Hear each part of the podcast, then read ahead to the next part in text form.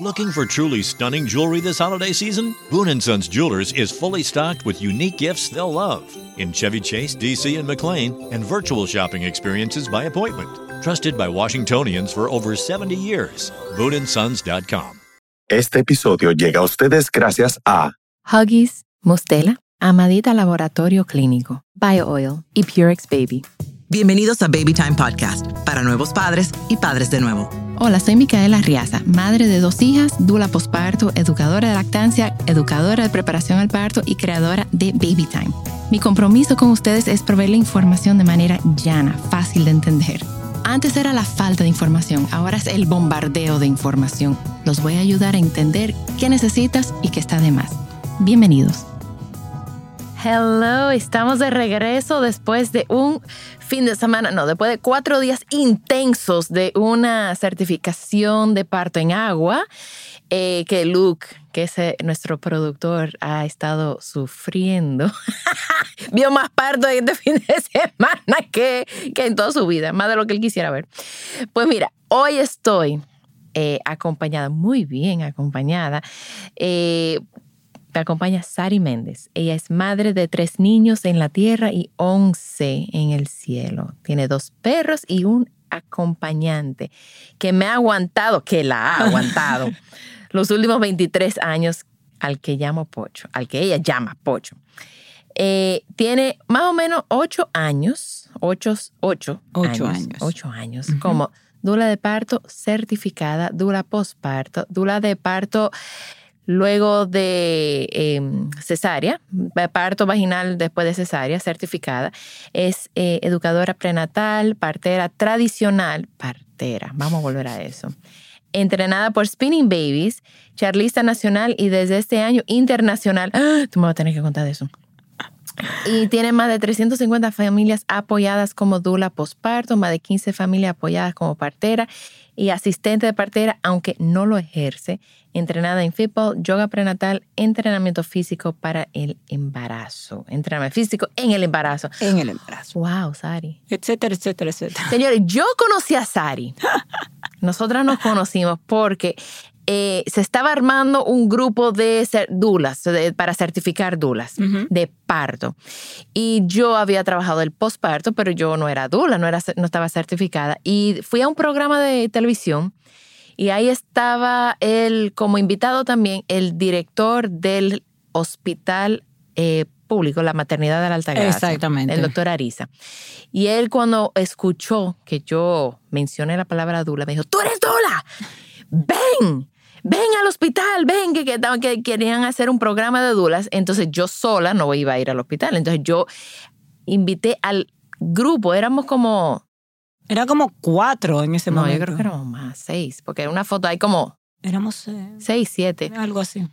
Eh, de dulas que estábamos en proceso de entrenamiento, certificación, etcétera, y fuimos a la maternidad eh, me acuerdo que todas nos teníamos que vestir en, en pijamas eh, morados para diferenciarnos de las enfermeras y de los médicos. Y entramos nosotras a la sala de preparto, donde las mujeres están solas, eh, en una cama. Bueno, en ese momento era una por cama, pero a veces son dos por cama y a veces hasta tres por cama. Así es. Eh, haciendo su labor de parto. Todas habían ingresado la noche anterior em, y tenían todas como unas cuatro o cinco centímetros.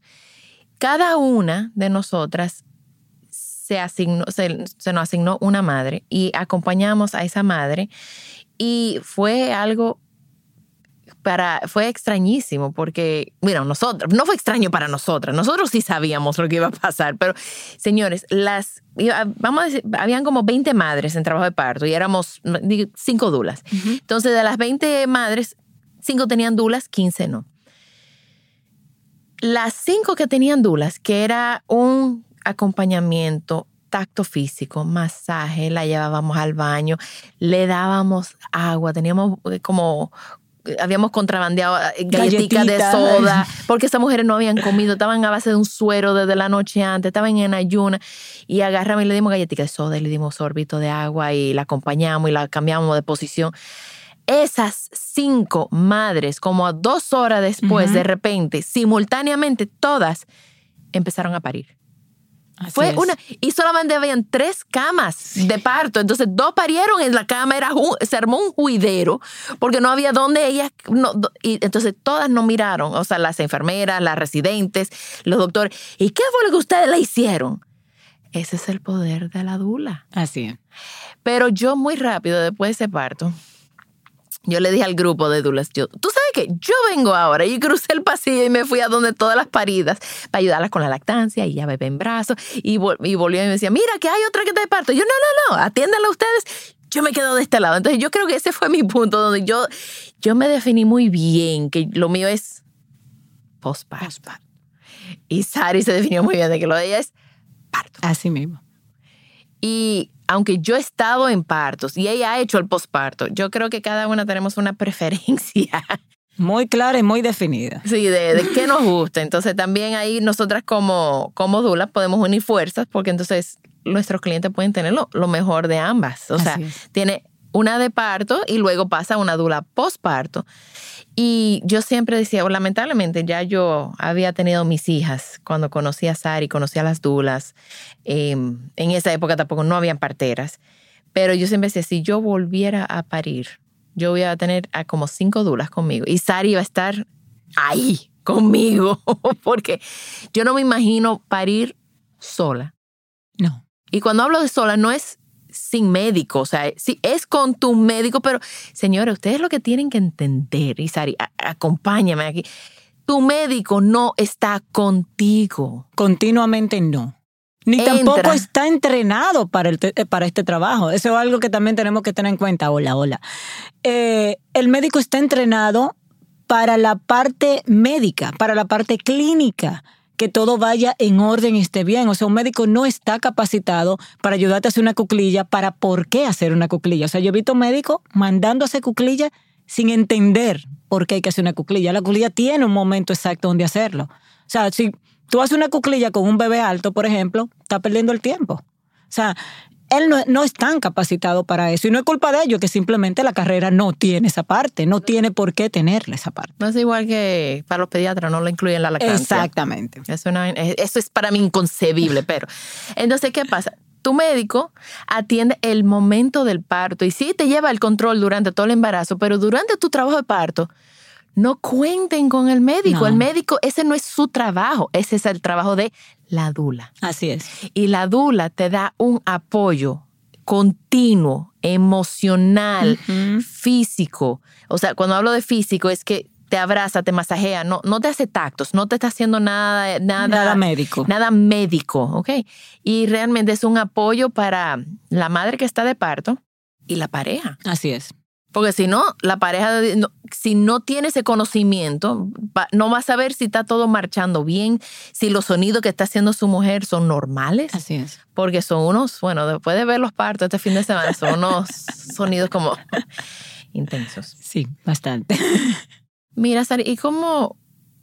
O sea, vamos a dulear aquí, vamos a... Vamos a Duliano. Vamos a dulear. ¿Cómo tú entiendes o qué tú has visto desde que tú empezaste como dula ahora? O sea, yo creo que hemos hecho un trabajo... Hemos hecho un trabajo. Hemos Ya hecho un se trabajo, conoce. realmente. Sí, exacto. Empezamos a, a- cuando empezamos al principio, hace ocho años atrás, eh, que mí que yo no conocemos desde el principio. O sea, yo creo que los primeros partos que yo vi fue junto contigo. Y ahí fue que yo sí me definí, como tú contabas. Eh, y gracias a tu entrenamiento como dula postparto, yo me di cuenta que eso no es lo mío. Porque yo también empecé creyendo que lo mío era lactancia hasta que cogí el entrenamiento contigo. Y tú, Con- ¡ay! Y yo, ay, no, esto es demasiado trabajo. Oigan, oigan, oigan. es demasiado trabajo. El posparto para mí es demasiado trabajo. Pero eso es bueno saber las limitaciones de cada Claro, quien y- claro. y, apoyarse en la fortaleza del otro. Claro, y gracias a Dios yo sí te tuve a ti en mi posparto. O sea, sí, yo sí. no, soy no, no, bendecida. espérate, espérate. Sari con su tercer hijo, no, Con su el se- segundo. con su segundo hijo. Mica, yo no estoy dando leche. Y yo, Sari, tú me estás relajando, de verdad. O sea, tú me estás llamando de verdad o tú me estás bufiando, tú me estás jodiendo. yo no estoy dando leche. O sea, que ahí nos dimos cuenta que las dulas necesitamos dulas, Claro. porque igual tú eres una madre en posparto, se te olvida Todo. todo. Todo. O sea que sí, yo fui dula de Sari. Sí, y en mi parto tuve tres dulas, porque no, yo no soy dula. En ese momento yo era mamá. Y con me tu tercer entregué, parto. Claro. Porque tú con tu segundo. Fue cesárea porque estaba sentado el señorito. Ok. Y en el tercero intentamos un parto vaginal después de dos cesáreas. y me hicieron cesárea con 10 centímetros, gracias, porque el señorito se encajó como no era. Ah, Pero pasé la labor entera. O sea, Ok. 10 centímetros y sí, descender realmente. Con los conocimientos que tengo ahora, sí, se hubiese logrado, pero en ese momento, hace cuatro años atrás, no tenía tanta herramienta como ahora mismo cuento. Pero, pero el proceso se dio que era lo que yo quería vivir. O sea, más que sacar al bebé, yo necesitaba el proceso completo. para tú también entender a tus clientas. Gracias. Te tiene que ayudar a entender tus Eso era clientes. lo que yo quería, vivir el proceso para poder ser más empática. No era que no, en- y no es que las dulas que no han parido no puedan ser buenas dulas. Pero no sé, mi, mi- yo tenía esa necesidad de vivir una labor de parto completa y más después de cesárea eh, para poder ser más empática con mis clientes y me ha servido muchísimo el vivir, haber vivido el proceso. En mi caso fue un poco atípico porque realmente no sé si en mi convicción mental eh, yo no sentí lo que dolor físico como tal, yo no te puedo decir. Yo creo que la gente le tiene mucho miedo al dolor, porque eso, no, eso es lo que nos, Nos enseña Hollywood. nos enseña, porque eso es lo que vende. Claro. La madre desquiciada, la madre volviéndose loca, la madre insultando al marido, el mar, esto es culpa tuya, mardita. Exacto. Eh, No, y hay un meme por ahí que anda, que paría igual que rompese 52 huesos juntos. Una locura, jamás ni nunca, jamás ni nunca. Y yo creo que las que han parido, incluso eh, yo te invito, bueno, cuando dábamos las clases prenatales presenciales, yo te invitaba a la segunda clase que siempre hablábamos de cómo bajar la percepción de dolor. Así mismo. Y, y las madres, yo me acuerdo que habían unas abuelas que fueron a la clase y se pararon y dijeron, señor, mujeres, nosotras que parimos sin anestesia, nosotras que parimos, siempre nos quedamos esperando ese dolor desquiciado. O sea, y realmente fue, y esto fue. Así es. O sea, yo creo que hay que, hay que normalizar el parto. No es que no vas a sentir, porque sí, tú vas a sentir sensaciones, vas a sentir, y mientras, y hay algo que creo que ambas que compartimos en la clase, que cuando hay un dolor y el dolor está ahí para protegernos, coño, cambia de posición, cambia Eh, Eso es lo que te está diciendo el dolor. Si tú agarras un sartén caliente y te quemas,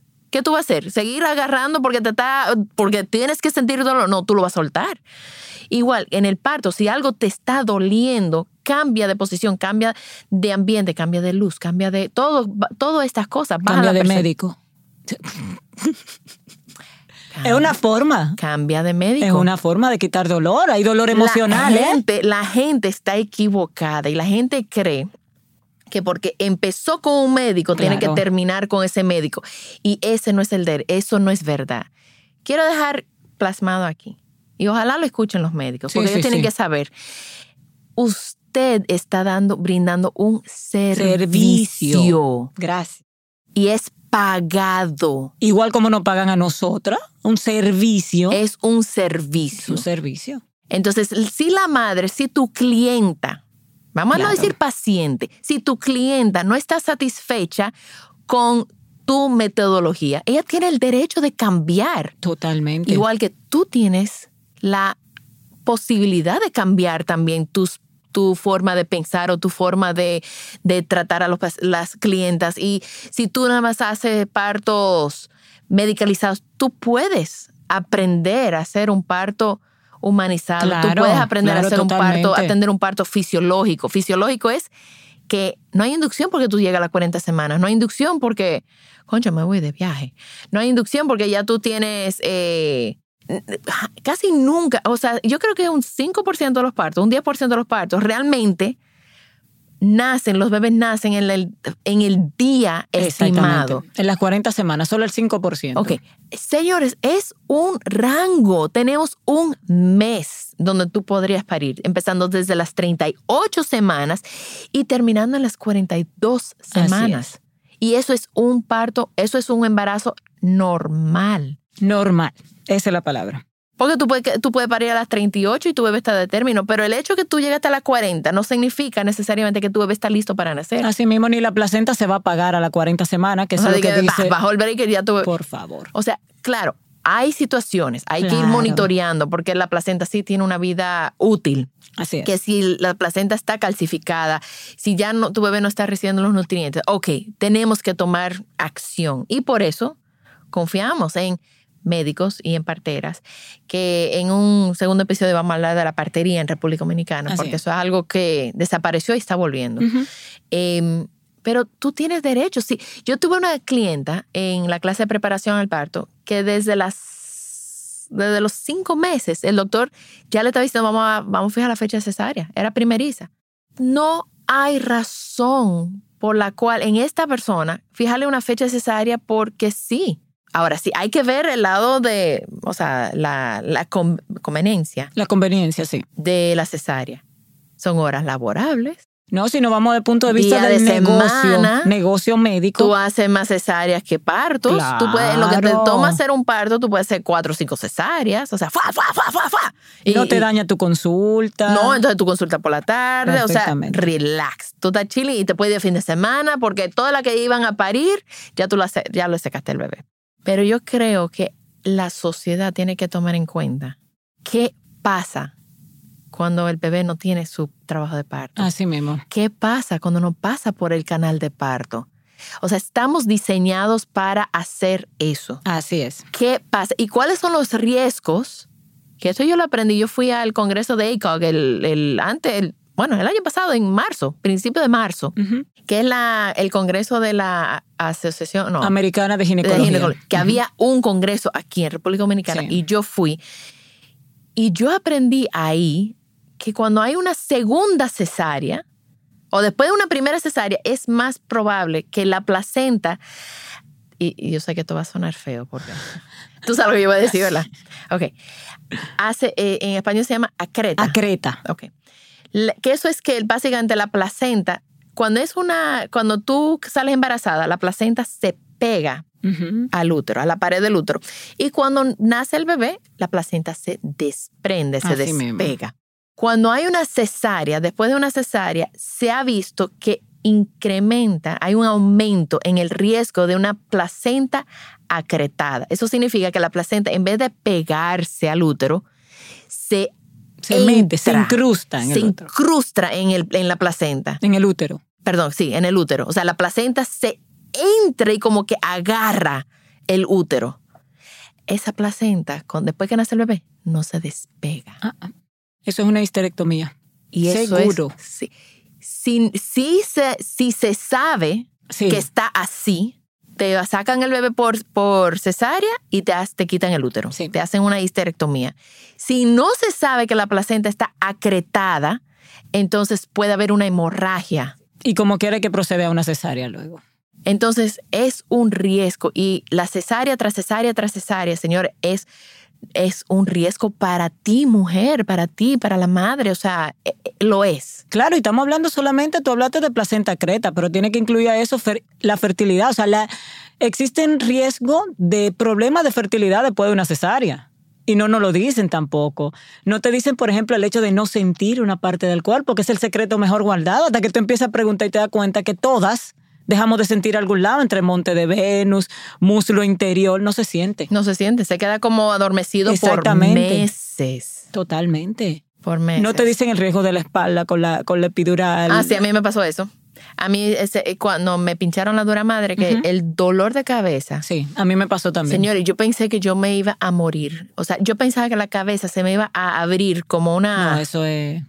O sea, yo acostada. Y entonces, a todo esto hay que ate- atender un bebé. Ah, sí, gracias. A Sí. todo esto hay que atender un recién nacido, que es como un mini coach de, de CrossFit, que, que te grita. O sea, yo, tú- yo estoy cansada. ¡ah! O sea, tú tienes, o sea, demanda de ti porque necesita demandar de ti, porque te- depende de ti para sobrevivir. Así mismo. Entonces, Tú no puedes estar todo chueca. Está muy bien la cesárea. Ay, no me dolió el parto. Y los 15 días que siguen. Tú no sabes si te va a ir bien o mal. Exacto. Eso no se puede predecir. No. Y no se puede predecir si va a haber una infección, si va a haber una, un, una, ¿cómo se llama? Un coágulo. Tú, tú no puedes predecir cómo tu cuerpo va a reaccionar después de una cesárea. O sea que... Los riesgos de presión alta, los riesgos de infección, los riesgos... Hay muchísimos riesgos que incrementa después de una cesárea. Es una cirugía mayor sin descanso. Sí. Toda la cirugía mayor tú te acuestas 15 días en tu casa 15 días tranquilamente. de, de, de la licencia, cama De y- licencia. y todo el mundo Y la añoñándote en la cesárea es la única cirugía ah, ma- mayor, mayor, Con todos los riesgos que abdominal, donde no hay eh, licencia. Así mismo. O sea, tú estás licencia de maternidad, pero tú no estás descansando en tu casa. Eh, ok. Y estamos hablando dos madres que hemos pasado por eso, para que no crean tampoco que es que nosotros hablamos por los libros. Las dos pasamos por eso y sabemos lo que estamos hablando. Sí, sí, sí. Bueno, vamos a dejar este episodio hasta aquí. Porque, ¿qué, qué yo quisiera que si no están escuchando se lleven de este episodio? No es que las cesáreas son horribles, no es que hay un... sino que tú tienes el derecho. Que si tú no estás... Si esa vocecita, si tu intuición te está diciendo a ti algo no está bien, tú tienes el derecho de cambiar de médico. Hazle caso. Hazte caso a ti misma. Así mismo. Tú tienes el derecho. Oye, tu médico no se va a ofender. Tu médico, en muchos casos, o sea, se pueden ofender, pero tú sabes que también en muchos casos, quizá ni cuenta se de que te Así mismo, claro, totalmente. Hay muchos que ni siquiera cuentan. O sea, de repente dicen, oh, ¿y fulano no volvió? Sí.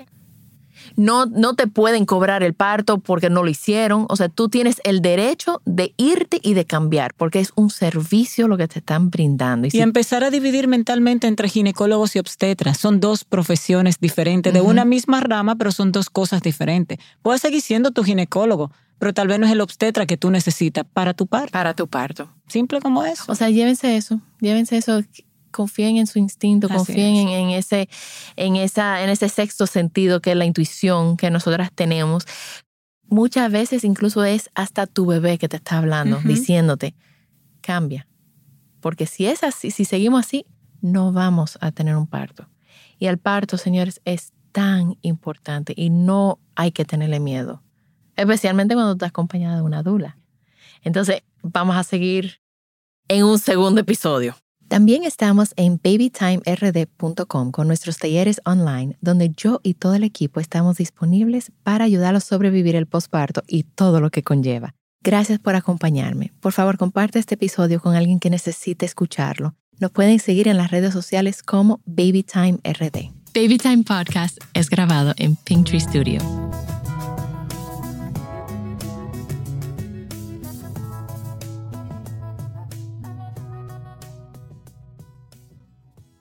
Add sparkle to your holidays with Boone & Sons Jewelers. A burst of color for festive holiday occasions and unique gifts they'll treasure forever. Boone & Sons Jewelers in Chevy Chase, DC and McLean and virtual shopping experiences by appointment at booneandsons.com.